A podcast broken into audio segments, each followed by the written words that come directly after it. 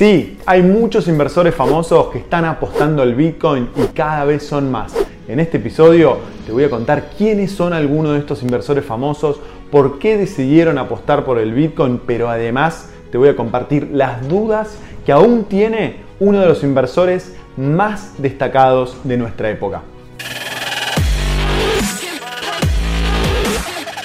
Esto es el Fede Teso Show.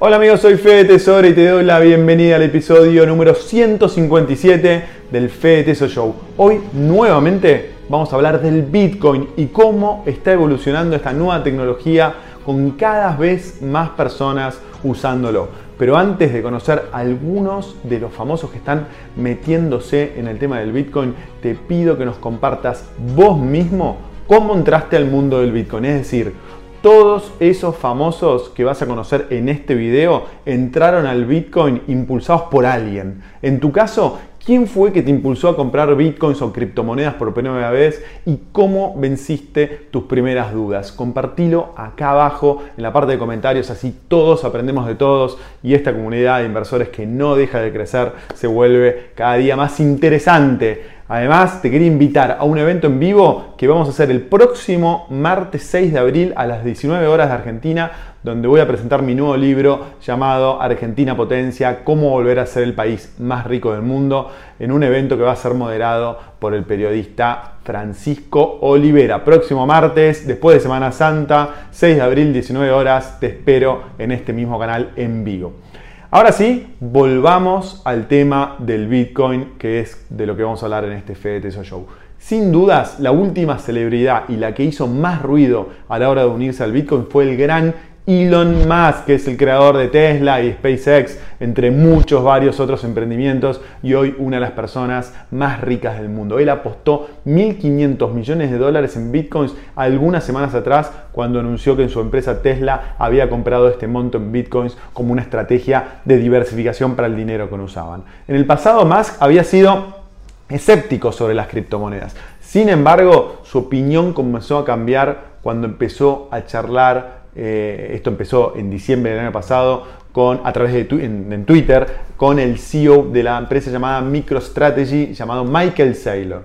En la conversación, Musk terminó reconociendo la utilidad del Bitcoin y gradualmente empezó a dar a entender que ahora sí entendía la tecnología y que la iba a apoyar. Al principio eran todas especulaciones y personas tratando de leer entre líneas cada tweet que Musk ponía en Twitter, pero finalmente el 8 de febrero pasado se conoció que Tesla había comprado bitcoins mediante una carta que Tesla mandó a la SEC, que es el organismo encargado de regular los mercados bursátiles en Estados Unidos. En esa carta, Elon Musk reconoció que Tesla había comprado 1.500 millones de dólares en bitcoins y esto provocó que el bitcoin terminara esa jornada con un aumento de más de un 20%, llegando hasta 47 mil dólares, eh, que en la época fue un máximo histórico. Pero, ¿quién es Michael Saylor, que es la persona que consiguió hacer cambiar de opinión a Elon Musk? Bueno, Michael Saylor es conocido por ser el primer CEO de una compañía pública de Estados Unidos en confiar en las criptomonedas, especialmente en el Bitcoin. Él decidió comprar casi todo el efectivo que tenía sin usar en Bitcoins. En julio del año pasado, en plena pandemia, comunicó por primera vez su interés en comprar Bitcoins con el efectivo que tenía su empresa y que no usaba y anunció que iba a empezar a estudiar el tema. El mes siguiente, la empresa de Saylor compró Bitcoins por 200 millones de dólares y nunca paró. Esto fue solo el comienzo, ya que a la fecha MicroStrategy tiene más de 90.000 bitcoins comprados a un precio promedio de casi 24.000 dólares, lo que da un monto de más de 2.000 millones de dólares invertidos en bitcoins. Gracias a ediciones como esta, MicroStrategy tuvo un sensacional desempeño en la bolsa multiplicando su valor por 5 en este último medio año. Así que Saylor está teniendo un rol muy destacado en esta ola de inversores famosos que se deciden a invertir en Bitcoin. Sobre todo entre inversores institucionales que antes de Saylor ni siquiera se les pasaba por la cabeza invertir en Bitcoins y ahora lo ven como una alternativa cada vez más cercana. Otro famoso inversor que tiene una parte de su patrimonio invertido en criptomonedas es Mark Cuban. Con una fortuna que está valuada en más de 4 mil millones de dólares, Cuban es conocido, muy conocido en Estados Unidos por ser el dueño de una de las franquicias de la NBA de los Dallas, de los Dallas Mavericks. En un encuentro con pequeños inversores en la plataforma de foros Reddit, Cuban afirmó el pasado primero de febrero que además de invertir en bitcoins y Ethereum, que son las dos grandes criptomonedas, también invierte en altcoins como Sushi, Litecoin y Lane. Acordate que las altcoins son criptomonedas que otorgan una participación en proyectos asociados a la blockchain o a las finanzas descentralizadas. Estas altcoins tienen mucho mayor potencial de revalorización que el Bitcoin, pero también muchísimo más riesgo. Por, por lo tanto, si elegís este tipo de altcoins, tened mucho cuidado y trata de elegirlas muy bien para una parte pequeña de tu patrimonio. Pero no quiero terminar este video sin contarte la opinión que recientemente publicó uno de los inversores más exitosos de todos los tiempos, que hemos hecho un Fede Show eh, sobre él, que es Ray Dalio. Ray Dalio afirmó en LinkedIn lo siguiente. Creo que Bitcoin es un invento fascinante. Haber inventado un nuevo tipo de dinero a través de un sistema programado en una computadora que ha funcionado durante más de 10 años y que rápidamente está ganando popularidad tanto como un tipo de dinero como un medio de almacenar riqueza es un logro fantástico. Bueno, la realidad es que este es un cambio importante para Dalio, que hasta hace muy poco tiempo no le reconocía ningún mérito ni potencial al Bitcoin. Entonces esto se tendió como un cambio de opinión de Dalio sobre el Bitcoin. Sin embargo, Dalio aún no se decidió a invertir en Bitcoin porque tiene todavía tres grandes dudas que explicó en su, en su post de LinkedIn. El motivo número uno, la primera gran duda que tiene es la llamada pérdida de dominancia. Uno de los riesgos que Bitcoin, que, perdón, que Dalio ve en el Bitcoin es la posibilidad de que el Bitcoin pierda dominancia frente a otras criptomonedas. Es decir, que otras criptomonedas puedan ser creadas y que funcionen mejor que el Bitcoin y le quiten el podio de la criptomoneda más usada y comerciada al Bitcoin. Esto, en opinión de Dalio, podría reducir el valor del Bitcoin sustancialmente. Bueno, mi punto de vista es que esto es poco probable que ocurra como consecuencia de lo que se llama como network effect o en español el efecto red. Este término se utiliza para describir las situaciones donde el consumo de una persona influye directamente en la utilidad de otra. Es decir, cuando la utilidad que se obtiene de un bien o de un servicio de una persona depende del número de individuos que lo consuman o que la usen. Esto se ve claro en las redes sociales como por ejemplo Facebook. Si esta red social es útil es porque casi todos tus amigos la usan, pero si nadie la usa, no tiene ningún sentido. Y lo fuerte o lo importante es que una vez que la red social logró esa masa crítica, es muy complicado sacarle su rol de liderazgo. Bueno, creo que con el Bitcoin pasa algo similar que lo que pasó con Facebook muchos años atrás. Ya hay más de 100 millones de personas que la usan y todos los meses se suban más y más personas. Es decir, el efecto red, el network effect, crece todos los días. Si sigue creciendo, es cada día, cada día más difícil sacarle su rol de liderazgo. Por eso creo que este temor de Alio respecto a la pérdida de valor del Bitcoin por su competencia y que venga otra criptomoneda que le saque su rol, está, es un miedo sobrevalorado. Existe, pero está sobrevalorado. El segundo miedo de Dalio es el hackeo de la red Bitcoin. Dalio dice que tiene dudas sobre la seguridad de Bitcoin ante un ataque cibernético y afirma que vivimos en un mundo en el que los ciberataques son mucho más poderosos que las ciberdefensas.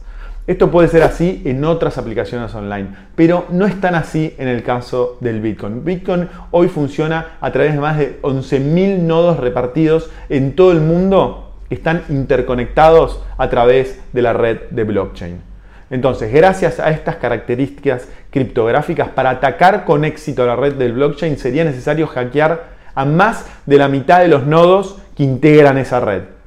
para ello se necesitarían 1500 qubits de potencia computacional. En la actualidad, la computadora más potente es el supercomputador Quantum de Google y este solo tiene un poder de 53 qubits. Los expertos afirman que hasta que se desarrolle la tecnología necesaria para hackear la blockchain podrían pasar muchísimas décadas o incluso podría no llegarse nunca a desarrollar esa potencia. Por lo tanto, podemos afirmar sin miedo a equivocarnos que la blockchain de Bitcoin es muy muy segura.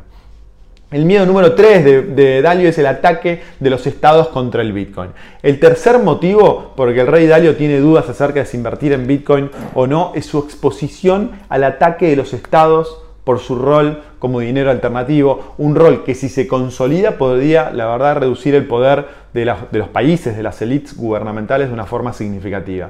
Y sí, es muy posible que a medida que el Bitcoin gane popularidad y cada vez más personas cambien sus dólares, pesos o euros o yenes por Bitcoins, los estados intenten atacar a esta y otras criptomonedas porque van a amenazar, amenazar su monopolio sobre la emisión del dinero.